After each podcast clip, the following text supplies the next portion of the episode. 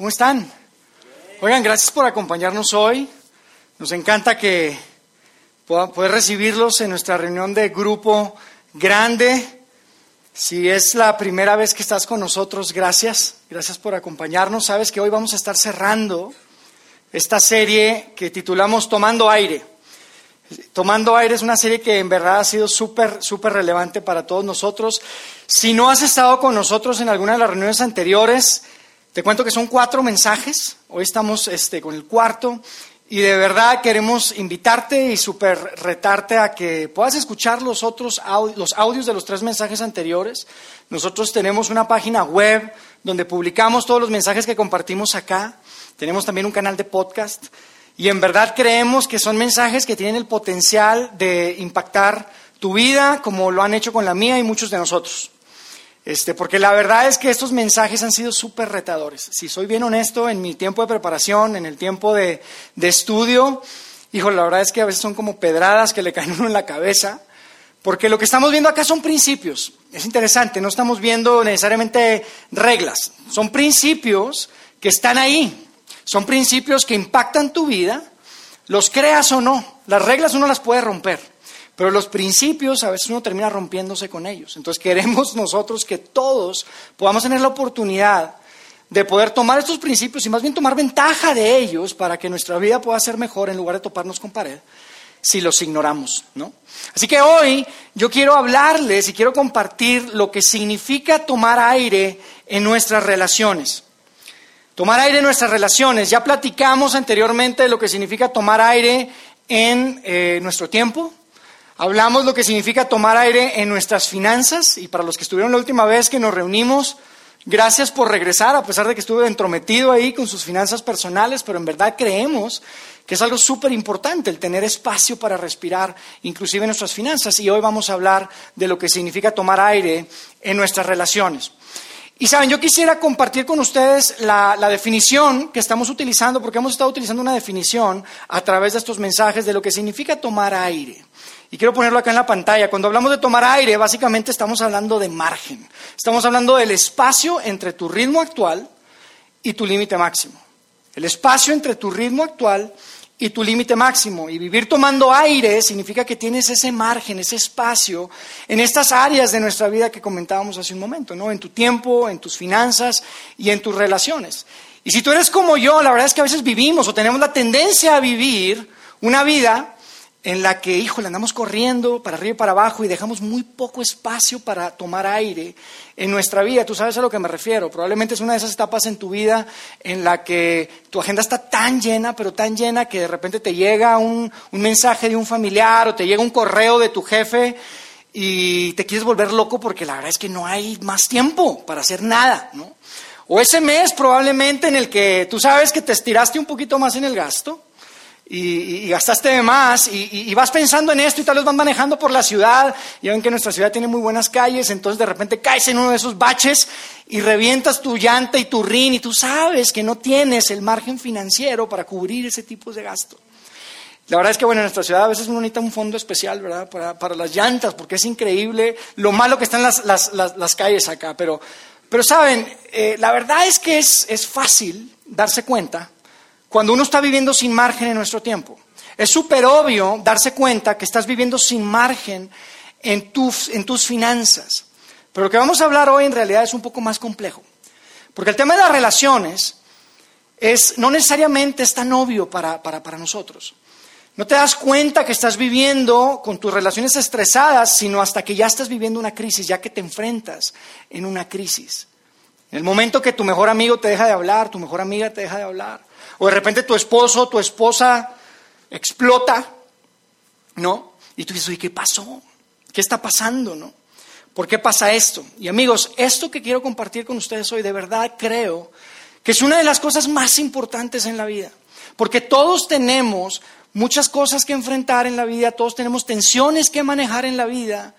Pues la realidad es que nuestras relaciones representan lo más importante que nosotros podemos tener. Por eso al principio, en la primera parte, cuando compartíamos la primera parte de esta serie, decíamos que nuestra felicidad y la calidad de nuestra vida no la determina lo gorda que está nuestra cuenta de banco. lo que determina la felicidad de nuestra vida son nuestras relaciones. De verdad creemos eso. Así que yo quisiera hoy empezar compartiéndoles un pensamiento que va a ser el punto de partida de nuestra conversación hoy, ¿les parece? Y es el siguiente, cuando se trata de relaciones, tienes que elegir qué perder. En las relaciones tienes que elegir qué perder. Les voy a explicar por qué. Piensen en esto, todos los días tenemos que tomar decisiones. Decisiones en cuanto a quién le vamos a dedicar nuestro tiempo y nuestra atención. Cada día tenemos que tomar decisiones de a quién le ponemos el tiempo, el, interés y la atención. Y la verdad es que las opciones son muchísimas. Si quisiéramos hacer todo honestamente sería imposible. Necesitaríamos días de 40 horas porque tienes tu familia, tienes tu trabajo, tienes los hobbies, tienes el ejercicio, deportes, entretenimiento. O sea, es imposible hacer absolutamente todo. Y cada día, cada día se presenta una competencia. Una competencia por tu tiempo y tu atención. Todos los días es una competencia, si lo, quisiera que lo viéramos así. Y, y la realidad es que yo pensaría que naturalmente lo que más valoramos, lo que tenemos más cerca del corazón, se debería ser lo que, lo que gane esa competencia, ¿están de acuerdo? Lo que más valoramos, lo que más queremos es quien debería ganar la competencia de nuestra atención. Sin embargo, una y otra vez me doy cuenta, y he tenido tantas conversaciones y me doy cuenta que no es necesariamente el caso. Si yo les preguntara hoy qué valoran más, sus hijos o su empresa, pues la respuesta parecería obvia, ¿no? Si yo les preguntara qué valoran más, su familia o su trabajo, parecería obvio. Y sin embargo, todos los días escucho, bueno, no todos los días, pero constantemente estamos escuchando de situaciones en donde ponemos por encima cosas que no necesariamente valoramos tanto como nuestra familia, específicamente el trabajo inclusive. Y la verdad es que con tal de avanzar, con tal de llegar a objetivos, con tal de ir hacia adelante, muchas veces ponemos en riesgo lo que más queremos en nuestra vida. Y la verdad es que yo no digo que no puedan existir etapas en, la vida en la que definitivamente puede haber sacrificios que se tienen que hacer. Yo estoy de acuerdo con eso. Pues la realidad es que es un tema tan delicado y es súper importante que le prestemos muchísima atención porque de lo que estamos hablando es de, las, de lo que más valoramos en nuestra vida. Y si tú quieres saber quién está perdiendo en tu vida, ¿Quién está ganando esa competencia de la que estamos hablando? Una forma de saber es haciéndote la siguiente pregunta. ¿Quién está recibiendo lo mínimo que puedo dar? ¿Quién está recibiendo lo mínimo que puedo dar? Porque probablemente tienes la oportunidad de hacer una llamada, pero no necesariamente el tiempo para visitar. Probablemente estás proveyendo todo lo que tus hijos necesitan, pero difícilmente tienes el tiempo de, irlos a acostar en la noche, darles un beso o escucharlos. Probablemente estás siendo fiel a tu pareja, a tu esposo, a tu esposa, es lo mínimo, ¿no? Pero no necesariamente tienes el tiempo de salir y de divertirte y de pasar un buen tiempo, de reír juntos. La verdad es que no tener espacio para tomar arte en nuestras relaciones significa que estamos dando el mínimo para que la relación sobreviva. Pero no necesariamente significa que esa relación está ganando.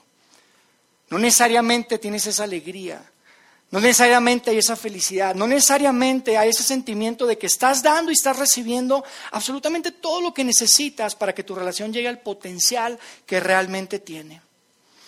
Y la verdad es que si llevamos nuestras relaciones de esa manera por un poquito más tiempo de lo que deberíamos, un día llegas a tu casa y dices, oye, nada más voy a mandar un correo, un correo que quedó pendiente en tu casa. Y tu esposa te deja de hablar. Y después de las Cuatro veces que le preguntaste y que te dijo que no tiene nada, a la quinta está ahí en llanto.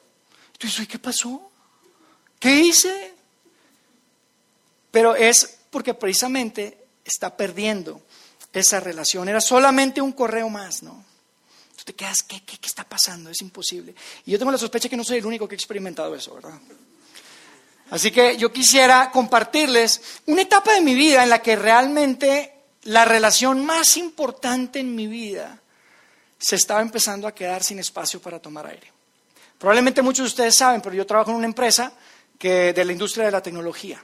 Y hace aproximadamente 10 años tuve la oportunidad de tomar una posición que para mí representaba un avance, representaba un logro, representaba una meta más. El tema es que el tomar esa posición implicó, implicaba, implicó que yo tuve que empezar a viajar mucho. Entonces realmente cada semana yo estaba fuera de mi casa tres, cuatro días por semana. Y, la verdad es que aunque usted, aunque sí es cierto que es pesado estar en un avión todas las semanas, si soy súper transparente y honesto, para mí era como un descanso. Les voy a decir por qué, porque en mi casa nosotros teníamos un niño de dos años y una niña de un año. Entonces yo venía cómodamente a Ciudad de México, en ese tiempo vivíamos en Monterrey, yo venía a Ciudad de México todas las semanas a quedarme humildemente en el Four Seasons de Reforma. Entonces, la realidad es que yo estaba a todo dar. Y la verdad es que Karen se estaba llevando el peso más fuerte y esta carga de los niños, especialmente en esa edad que estaban pequeños. ¿no? Y la verdad es que eh, em, empezamos una, conversación, Karen y yo, al respecto de, esa dinámica que estábamos viviendo, porque la verdad es que ya se, estaba convirtiendo en un tema. Y un día de los que yo estaba regresando a casa, del viaje, de estar acá, eh, mi hijo, que en ese tiempo tenía ya tres años aproximadamente, Eugenio, que siempre corría a abrazar a papá cuando regresaba del trabajo, esta vez no vino a abrazar a papá. Y no solamente no vino a abrazar a papá, sino que cuando yo lo busco, mira, me volteaba la cara. El niño estaba enojado porque papá había estado fuera toda la semana esa ocasión. Y recuerdo que yo le pregunté a Karen qué pasó y me dijo, lo que pasa es que el lunes que se levantó, muy temprano, y que se dio cuenta que tú ya no estabas en la casa, porque yo tenía que salir a las 4 de la mañana para llegar al, aeropuerto y viajar. Estuvo llorando mucho. Me acuerdo que me dijo, estuvo llorando mucho Eugenio. Y la verdad, amigos, es que yo no quería que mi hijo creciera con papá yéndose a las 4 de la mañana los lunes y regresando los jueves a las 10 de la noche cuando él ya estaba dormido. Él se levantaba y papá ya no estaba. Se acostaba y llegaba papá, entonces ya no lo veía. Yo no quería eso, yo quería disfrutar a mi hijo, quería disfrutar a mi hija, quería disfrutar a mi esposa, y yo quería que ellos me disfrutaran a mí también. Y la verdad es que yo le estaba entregando a mi familia y especialmente a mi esposa un peso, una carga que debíamos compartir. Y, la verdad es que eso causó y empezó a ser un tema y, y la cosa honestamente ya no estaba nada divertida. Déjenme les digo cómo creo que es esto. Es como si tu mejor amigo, y digo tu mejor amigo por decir una relación importante, pero puede ser tu esposo, tu esposa, tu hijo. Es como si tu mejor amigo un día llega a tu casa y te dice, oye, quiero que me pidas un, quiero, quiero, quiero pedirte un favor. Hazme un favor. Y tú, pues es tu mejor amigo, no es un extraño. Y dices, por supuesto, tengo un favor. Y entonces abre la cajuela de su auto y saca una piedra como esta. Así, está más pesada de lo que pensé. Este, y saca una piedra como esta. Y entonces te dice, necesito que me, que me ayudes a, sostener esta piedra. Alan, ¿me ayudas? a sostener esta piedra porque yo no aguanto, manito. Ponte acá. Y le dice, mira, necesito que me cuides esta piedra. Pero es importante que no la sueltes. Es importante, además, que no te muevas de ahí. Entonces le empiezas a explicar y te empiezas a explicar todo. Porque es importante que tienes que estar ahí parado. Y no te puedes mover ahí. Porque es tan importante que sostengas la piedra con tus manos. Y que no la bajes. Y entonces, pues probablemente a ti no te hace mucho sentido, pero no estamos hablando de un extraño, es tu mejor amigo. Tú confías en él. Es una de las relaciones más importantes que tienes. Entonces le dices, ¿sabes qué? Ok, aquí me quedo. Y se queda en la calle parado cargando esa piedra. Entonces yo te digo, oye, gracias, gracias Alan, de verdad. ¿eh? Yo ahorita regreso, no me tardo, ahorita regreso. Y se va. Y después pasa una hora. Y la piedra se empieza a poner un poco más pesada. Pasan dos horas. Y lo que parecía que era algo relativamente sencillo, se empieza a convertir ya en, un tema, en algo complicado. Y entonces de repente ves que llega tu amigo otra vez en el carro y te da un gusto verlo porque ya le vas a entregar la piedra. Pero el gusto se esfuma cuando llega y te dice, ¿sabes qué? Yo sé que te, que te dije que iba a regresar rápido, pero necesito hacer otra vuelta. por favor, no te muevas de ahí, aguántame esa piedra un poquito más. Sí, entonces tú dices, híjole, pues Está bien, pero esta vez no puedes evitar cuando se está yendo decirle, oye, no te tardes, mano. Ya no te tardes, porque esto se está poniendo pesado y se va. Y pasa una hora más y empieza a oscurecer y estás parado con la piedra. Y entonces de repente ves el carro nuevamente que llega y dices, ay, qué bueno, pero te das cuenta que quien llega no es tu amigo. Es un desconocido que se acerca contigo y te dice, oye, yo sé que te había dicho, pero sabes que no va a poder venir, se va a tardar un poquito más. ¿La puedes sostener un poquito más nada más? un rato más nada más. Ahorita viene, tú ya no sabes si tienes coraje o dolor en los brazos, porque esa piedra está pesada. Y tú estás ahí parado. Y entonces se va. Y tú le dices, dile que se apure, porque esta piedra está pesada. Y ya está oscuro. Se metió el sol. Ya los vecinos te están viendo por la ventana y se están preguntando, oye, ¿qué onda con ese tipo? O sea, ¿por qué lo trata así? Es su mejor amigo. Y ahí lo tiene cargando la piedra. Y pasa el, el, tiempo suficiente para que, por más intención que tenías de estar ahí parado con la piedra, ya se está poniendo pesada. Ya voy a terminar. Ya voy a terminar. Un ratito más. Llega un momento en que por más que quieres, ya no sientes los brazos y esa piedra se te resbala. Si quieres, Y se te cae. Y se cae al suelo. La piedra se cae. Gracias, Alan. ¿Te puedes un aplauso para Alan? se te cae la piedra, pero ¿saben qué pasa? La piedra se hace pedazos. La piedra se hace pedacitos. Y en el momento que la piedra se está haciendo pedacitos, tu amigo llega, se estaciona, se baja del auto y dice, ¿y ¿qué está pasando? ¿Qué fue lo que pasó? ¿Se te resbaló? ¿O, o alguien te la tumbó? ¿Qué fue lo que pasó? O sea, ¿fue un accidente o, te arrepentiste del acuerdo que teníamos? Y para ti es tan obvio, ¿no? Y él está tratando de entender. Está tratando de entender qué es lo que está pasando. Y amigos, cada vez que le pedimos a nuestro esposo, a nuestra esposa, llevar una responsabilidad que tú tienes que compartir o que es tuya, es como si le entregáramos una piedra. Y le dijéramos, ahorita vengo. Si tú quieres saber si estás entregando una piedra que probablemente te corresponde a ti. Te voy a decir cómo se ve. Se ve de la siguiente forma. Constantemente estás prometiendo mejorar. Constantemente estás prometiendo mejorar. Ya vamos a mejorar. No, tienes razón, amor. Tienes razón, chiquis. No, sí, sí, sí. Ya voy a mejorar. Ahora sí. Te lo prometo, te lo prometo, pero ya por favor deja de llorar.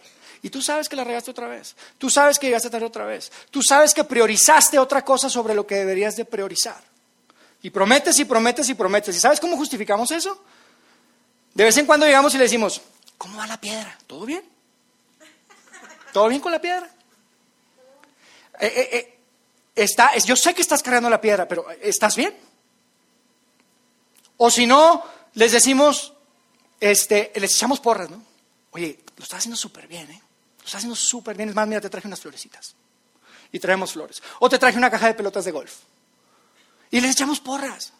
Y creemos que eso va a resolver el, problema y, les dice, sigue aguantando, ¿no? Y nos vamos a hacer lo que tenemos que hacer. Otra manera que te puedes dar cuenta si estás haciendo eso es que constantemente estás ausente en eventos importantes. Un cumpleaños más y no estás.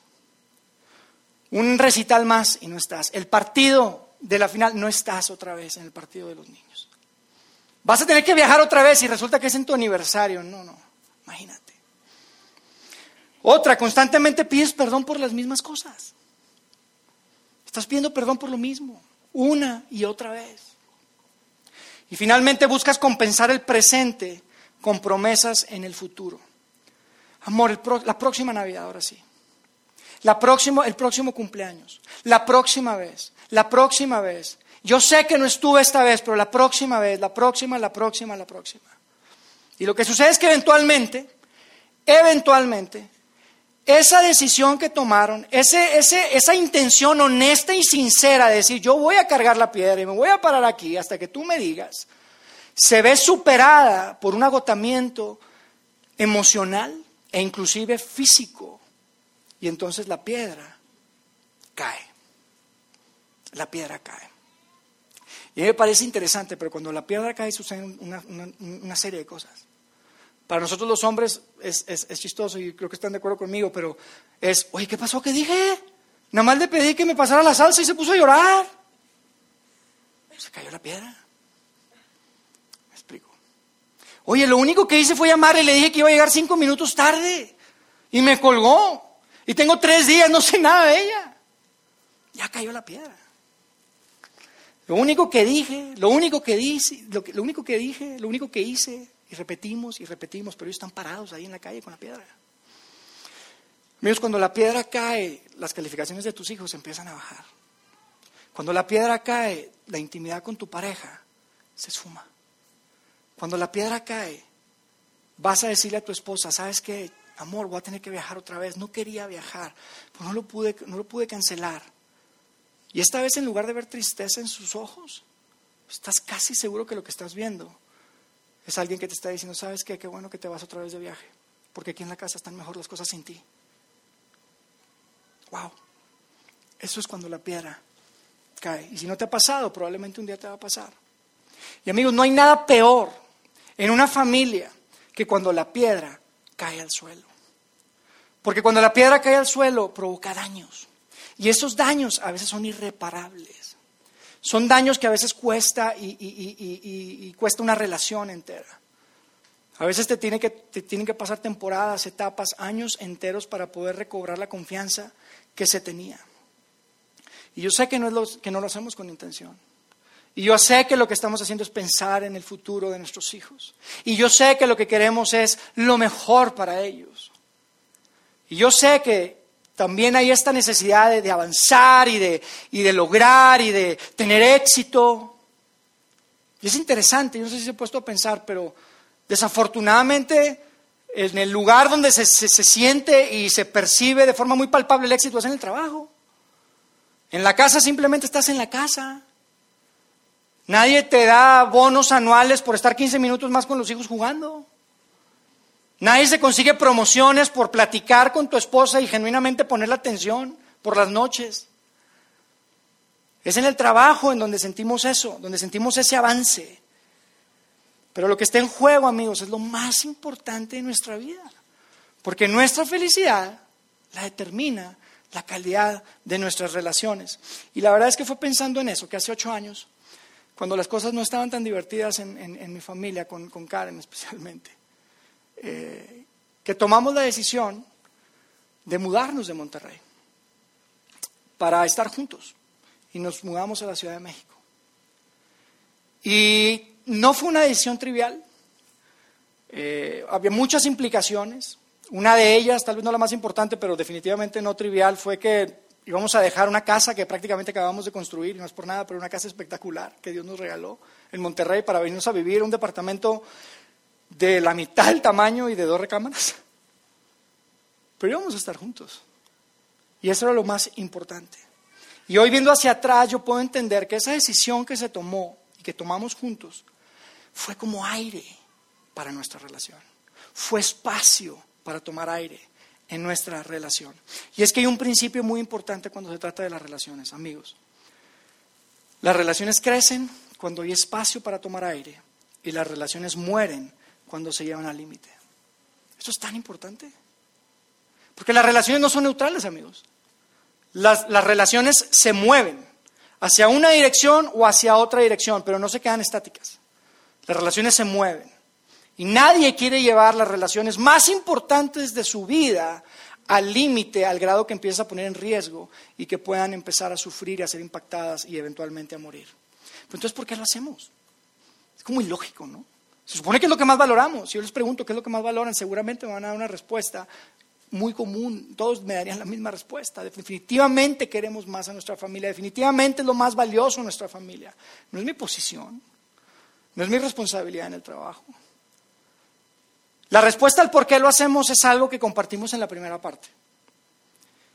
Y dijimos que la principal razón por la que sacamos el aire de nuestras relaciones es el miedo. Es el miedo. El miedo a perderte de algo, el miedo a quedarte atrás y el miedo, a decepcionar a otras personas. No te quieres perder de nada. No quieres quedarte atrás. Y la que yo más batallo no quiero decepcionar a nadie. Esa es la que yo tengo que manejar. Pero no quieres decepcionar a nadie, te da miedo y dices, ¿qué, ¿qué va a pensar mi jefe? ¿Qué va a pensar mi socio? ¿Qué van a pensar, qué va a pensar mi equipo? Si les digo que no. ¿Qué, ¿Cómo lo van a interpretar si, les digo que yo no voy a poder ir a presentar o no voy a poder ir a hacer ese viaje? Y, y tenemos miedo. Y es increíble, pero el miedo es quien nos empuja a sacarle el aire a nuestras relaciones e inclusive las relaciones más importantes de nuestra vida. Ahora yo te quiero compartir una verdad que yo he aprendido. Y es la siguiente. Tú y yo tenemos roles que son únicos. Tú y yo tenemos roles que son únicos. Hay cosas que solamente tú puedes hacer. Hay cosas que solamente yo puedo hacer. Si te pones a pensar en esto, siempre habrá otra persona que pueda dirigir tu empresa. Pero tu hijo no va a poder tener otro papá con quien platicar acerca de esa niña que le gusta en la escuela. Alguien más va a poder presentar el plan de negocios anual. Siempre va a haber alguien que lo pueda presentar. Pero tu hija lo que necesita es que vayas y que le eches porras en su festival de baile. Siempre habrá tiempo para mandar el correo. Ese correo lo puedes mandar mañana, pero lo que tú necesitas hacer hoy es dedicar tiempo de calidad con tu esposo. Dedicar tiempo de calidad con tu esposa y conversar. Y el tema es este. Hay uno o dos roles que son únicos, que solamente tú puedes hacer. En tu vida todos tenemos roles que son únicos y que nadie más puede hacer. Para mí, yo tengo dos roles principalmente. En esta etapa de vida tengo dos roles. Uno, ser el esposo de Karen. Y dos, ser el papá de Eugenio y Isabela. Es todo. Todo lo demás lo puede hacer mucha gente. La posición que tengo, el, el equipo que dirijo, en la empresa donde trabajo, alguien más lo va a hacer. El estar aquí platicando con ustedes, mira, alguien más lo puede hacer y mucho mejor que yo. Pero hoy en día, Nadie puede ser el esposo de Karen y nadie puede ser el papá de mis hijos, el padre de mis hijos. Lo más importante, entonces, ¿por qué habría yo de dejar de hacer lo que solo yo puedo hacer por hacer algo más que alguien más puede hacer? ¿Por miedo? ¿Por miedo? Amigos, dejar de hacer lo que solo tú puedes hacer por algo que alguien más puede hacer es una transacción muy mala. Es una muy mala transacción. Y saben, hay una historia en el Antiguo Testamento que, a mí me enseñó esta lección. Es una historia de un hombre que entendió específicamente que él tenía un rol muy particular. Entendió que él tenía un rol único y, no, y decidió no distraerse para nada para cumplir con ese rol. Él era un hombre que se llamaba Nehemías y hemos hablado de él en algunas ocasiones en nuestras reuniones. Pues Nehemías era un hombre judío y hay tantísimas cosas que aprender de él, pero en este caso quiero compartir con ustedes un verso que está en el capítulo 6 del libro de Nehemías, que está en el Antiguo Testamento, estos manuscritos que hoy en día conocemos como la Biblia. Y Nehemías era un hombre judío que trabajaba para el rey de Persia. Trabajaba para el rey persa y, y en ese tiempo, estamos hablando de cientos de años antes de que Jesús viniera a nacer como un bebé en el pesebre en Belén, en ese tiempo Jerusalén, que es esta ciudad donde era el centro económico y de toda actividad del pueblo de Israel, en ese tiempo Jerusalén eh, había sido conquistada. Y e, era una ciudad que los muros de protección, porque en ese tiempo las ciudades tenían muros de protección, era muy importante, habían sido derribados. Entonces no había muros. Entonces los pueblos vecinos, la gente que estaba, que, eran, que estaban cercanos, podían entrar y podían robar y podían saquear la ciudad cuando quieran y como quieran. Así lo podían hacer. Entonces, Nehemías se entera de esta situación que está viviendo, que se está viviendo en Jerusalén, como un judío, sabiendo que la gente que vive ahí es prácticamente familia de él, decide tomar el riesgo y va con el rey, el rey Artajerjes, y le dice, oye rey, a mí me gustaría ir y, ayudar a reconstruir los muros de la ciudad, porque es mi pueblo el que está allá y a mí me duele. Y eso era un gran riesgo, pero se arriesga y, no solamente el rey le da el permiso de ir a reconstruir los muros, sino que le dice, sabes que tú vas a ser el gobernador de esa provincia, de esa ciudad. Entonces lo, pone y lo hace gobernador. Entonces Nehemías va a la ciudad, junta, moviliza a toda la gente y empiezan a construir el muro. Empiezan a construir los muros de protección de la ciudad. Entonces, naturalmente los, vecinos, los, pueblos vecinos se enteran, se dan cuenta que se empieza a levantar la muralla, que se empieza a levantar el muro. Dicen, oye, si el muro se levanta ya no vamos a poder ir y saquear cada vez que querramos. Entonces hay que hacer algo. Entonces deciden que lo mejor por hacer sería primero enterarse, pues quién es el que está a cargo, ¿no? ¿Quién es el mero mero ahí que está moviendo la cosa? Y se enteran que es Nemías, este hombre judío. Y entonces dicen, ¿sabes qué? Lo que tenemos que hacer es si lo distraemos a él, entonces ese muro no se va a levantar. Y es justo ahí donde encontramos un verso que es un recordatorio tan importante de que tú y yo tenemos roles únicos que nadie más puede cumplir. Eventualmente, este grupo de enemigos envían un mensaje a Nehemías, este grupo de pueblos eh, eh, eh, vecinos y un par de personas en particular le mandan un mensaje a Nehemías y le dicen, oye, vente, vamos a platicar, vamos a sentarnos, vamos a hablar. Vamos a, conversar, vamos a reunirnos. Y amigos, en nuestro contexto, Eso puede ser tal vez esa junta que, ese viaje que tienes que hacer, esa junta, esa posición, ese trabajo que tú tienes. Pero es ahí donde, donde vemos la respuesta específica que Nehemías le da a esa gente y que para ti y para mí debe ser muy eh, un gran recordatorio de que tú y yo tenemos un rol único que nadie más puede jugar. Y fíjense lo que, lo que queda registrado en este manuscrito que les contesta Nehemías a estas personas que lo invitaban a bajar para platicar y para reunirse. Él les dice así, les dice, estoy ocupado en una gran tarea, así que no puedo ir. ¿Por qué habría de dejar el trabajo para ir a encontrarme con ustedes? Estoy ocupado en una gran tarea, no puedo ir. Y amigos, hace ocho años que Karen y yo estábamos viviendo esta tensión, mis esposo y yo estábamos viviendo esta tensión. No era como que había enemigos literalmente que estuvieran acechándonos o que nos quisieran invitar. Pero definitivamente la dinámica que yo estaba viviendo y experimentando en mi trabajo se estaba convirtiendo en un distractor para una gran tarea que yo tenía que hacer, que es ser el papá de mis hijos. Y nadie más lo iba a poder hacer, solamente yo. Y eso es algo que probablemente tú también tienes que hacer hoy. Si tú tienes niños pequeños en tu casa, probablemente hoy tienes que ir a la cama en la noche y darles un beso. Y probablemente decir inclusive en voz alta, yo tengo una gran tarea que hacer. Porque no te puedes distraer, no te puedes distraer. Tienes que decir, ¿sabes qué? No puedo ir. ¿Sabes qué? No lo puedo hacer porque tengo una gran tarea que solo yo puedo hacer. Amigo, quiero que te quedes con esto en mente. Fíjate lo que voy a poner en la pantalla. Dice, no cambies lo que solo tú puedes hacer por algo que alguien más puede hacer. No lo cambies. Si, si, si tú decides hacer esa transacción, casi te puedo garantizar que te vas a arrepentir porque tus hijos solamente crecen una vez. Solamente crecen una vez. Y el tiempo se va tan rápido, y hablamos del tiempo la vez pasada. Saben que esta semana pasada, inclusive este, justo eh, esta semana, entre, semana, estaba, estábamos en casa y le dije a Eugenio que me acompañara al súper. Dije, acompáñame al súper, hijo, porque se habían acabado las papitas. A mí me encanta todo lo de papitas, chile, limón, todo eso me encanta. Entonces nos faltaba, ya no teníamos reservas en la casa y le dije, vamos al súper. Y fuimos al súper y fue un manejo de o sea, manejamos que 10 minutos, fue una cosa muy rápida.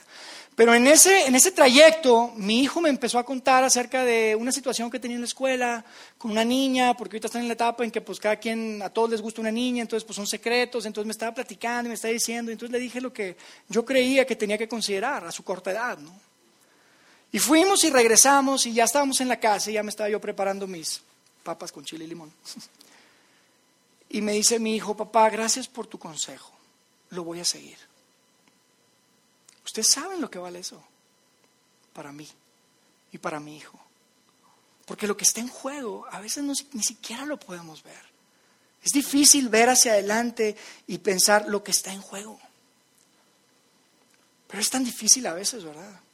Porque nos preguntamos, ir tal vez tu pregunta y estás tal vez este, eh, eh, argumentando conmigo en tu cabeza. Yo sé que argumentan conmigo en su cabeza muchas veces cuando estoy acá. Pero tal vez están pensando ya, pero ¿cómo le voy a hacer? Tú no, tú no entiendes mi situación. ¿Qué voy a hacer con lo que mi familia necesita? ¿Cómo voy a hacer para proveer? ¿Cómo voy a hacer para? ¿Cómo le hago? Y yo lo que quisiera hoy es cerrar y no contestarles esa pregunta, sino permitir que sea Jesús el que conteste esa pregunta a través de un verso que está en Mateo 6, en el verso 31. Fíjense lo que dice. Dice, ya no se preocupen por lo que van a comer o lo que van a beber o la ropa que van a, o la ropa que se van a poner. Solo los que no conocen a Dios se preocupan por eso. Ustedes tienen como padre a Dios, que está en el cielo, y Él sabe lo que ustedes necesitan. Lo más importante es que reconozcan a Dios como único rey y que hagan todo lo que Él les pide. Dios les dará su tiempo, todo lo que necesiten. Amigos, el mayor obstáculo es el miedo, es el temor. Y Jesús lo sabía y por eso lo dejó aquí plasmado. Él nos da la clave de cómo superar ese miedo y esa clave es simplemente confiar en Él. Tienes que confiar en Él. Haz lo que tú tienes que hacer y Él va a hacer lo que prometió hacer. Porque amigos, muchas veces es tan importante elegir perder cosas muy buenas por elegir ganar cosas extraordinariamente buenas y mucho mejores. Así que yo quiero que se vayan con este pensamiento y así es como queremos cerrar esta serie. Esta serie que ha sido retadora, esta serie que ha sido impactante por lo menos a mi vida, de verdad. Yo quisiera que hoy se puedan ir pensando, ¿a quién probablemente les, le han entregado una piedra que no debe cargar solo? ¿A quién le han entregado una carga, una responsabilidad, un peso que ustedes saben que tienen que compartir? Tengan la conversación. Tengan la conversación, háblenlo abiertamente. Y es muy importante, y como decía al principio, yo no, yo no, yo no creo que, que sea prohibido, que esté mal, que haya tal vez etapas y temporadas de la vida, pero amigos, tengan tanto cuidado, porque es tan delicado. Y lo que estamos poniendo en riesgo y lo que está en juego es lo más valioso que tú y yo podríamos tener, nuestras relaciones y especialmente nuestra familia. Así que déjenme hacer una oración por ustedes y cerramos. ¿Qué les parece? Dios, gracias por la oportunidad de estar aquí. Gracias por estos textos que después de tantos años siguen siendo tan relevantes. Gracias porque podemos confiar en ti. Gracias porque te preocupaste por dejar este mensaje de que podemos confiar en ti. Que no nos debemos de preocupar. Que podemos tener la tranquilidad de que tú cuidarás de nosotros, de que tú cuidarás de nuestros hijos, de que tú estás de nuestro lado. Gracias porque eres nuestro Dios, eres nuestro Padre y porque nos enseñas a través de estos principios que de verdad necesitamos espacio para tomar aire en nuestra vida. Ayúdanos a entender lo que hemos escuchado a través de esta serie y danos el valor de poder ponerlo en práctica y hacerlo. Ayúdanos a, desarrollar inclusive la disciplina que necesitamos para poder hacer cada uno de estas, de estas cosas, de estos principios y tomar ventaja de estos principios que sabemos que, que, impactan nuestra vida. Gracias otra vez por cada una de las personas que están acá. Ponemos en tus manos nuestro grupo, este sueño que tenemos de crecer y de ser una iglesia donde podamos tener un impacto positivo en nuestra comunidad, en esta zona de la ciudad y eventualmente en esta ciudad tan grande y tan hermosa que tú nos permites vivir. Gracias otra vez. Quédate con nosotros y que puedas traer de regreso a cada una de las personas que están aquí la próxima semana y que podamos juntos cerrar el año dándote gracias por esa gran esperanza que tenemos en ti gracias a tu Hijo Jesucristo. En el nombre de Jesús oramos. Amén.